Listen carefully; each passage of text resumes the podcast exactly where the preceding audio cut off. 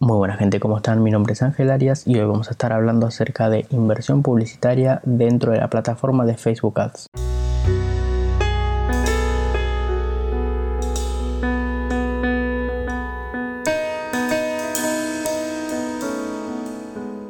¿Cuánto dinero invertir en Facebook Ads?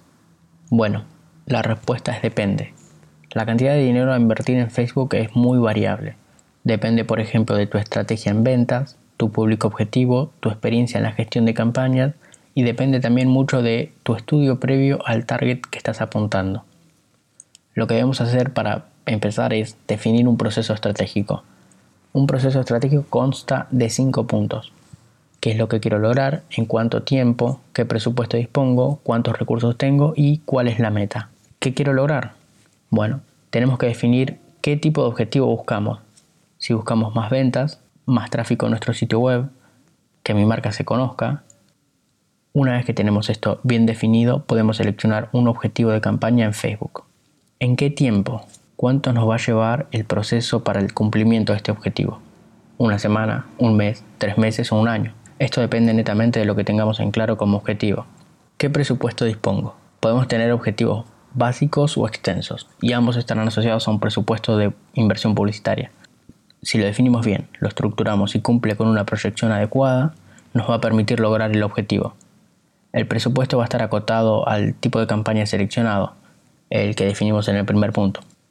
Por ejemplo, no es lo mismo el presupuesto de una campaña de alcance que el de una de venta el valor es mucho más alto que el de venta, por lo que se requiere un presupuesto mucho más alto que el de alcance. ¿Qué recursos tengo? Una vez que tenemos estos tres puntos, los que vimos anteriormente, nos queda ver qué recursos tengo para que este objetivo se pueda cumplir. Por ejemplo, si yo tengo un sitio web y quiero tener más ventas, pero mi sitio web no tiene la opción de generar ventas, no es un e-commerce, únicamente es una landing page, tengo que considerar o cambiar el objetivo o hacer que mi sitio web tenga la opción de comprar, hacer un e-commerce. Una vez que tenemos estos tres puntos, los que vimos anteriormente, nos queda ver qué recursos tengo para que este objetivo se pueda cumplir. Si nuestro objetivo es tener más ventas en un sitio web, pero no dispongo de un sitio web, tengo dos opciones. O crear un sitio web en donde pueda realizar ventas o seleccionar otro objetivo. Tendríamos que volver al primer punto y replantearnos qué es lo que queremos lograr. Y por último, ¿cuál es la meta? La meta puede ser haber logrado X cantidad de ventas en X cantidad de tiempo, X cantidad de tráfico en nuestro sitio web o X cantidad de datos adquiridos de los usuarios, ya sean email, número de teléfono, otros datos que nos puedan ayudar para el contacto con el cliente.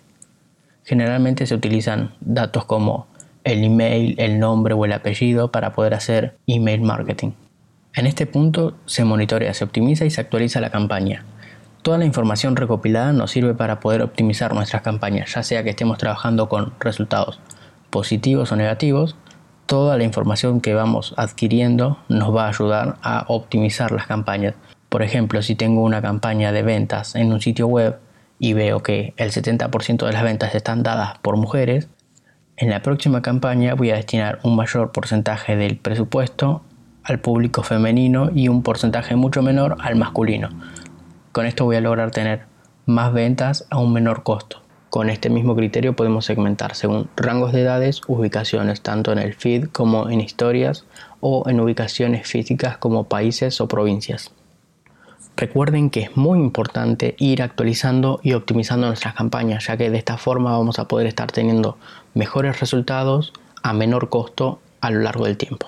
Y bueno gente, eso fue todo por el podcast de hoy. Si les gustó háganmelo saber y cualquier duda o consulta que tengan pueden escribirme a mi Instagram en arroba angelandresarias97. Muchas gracias.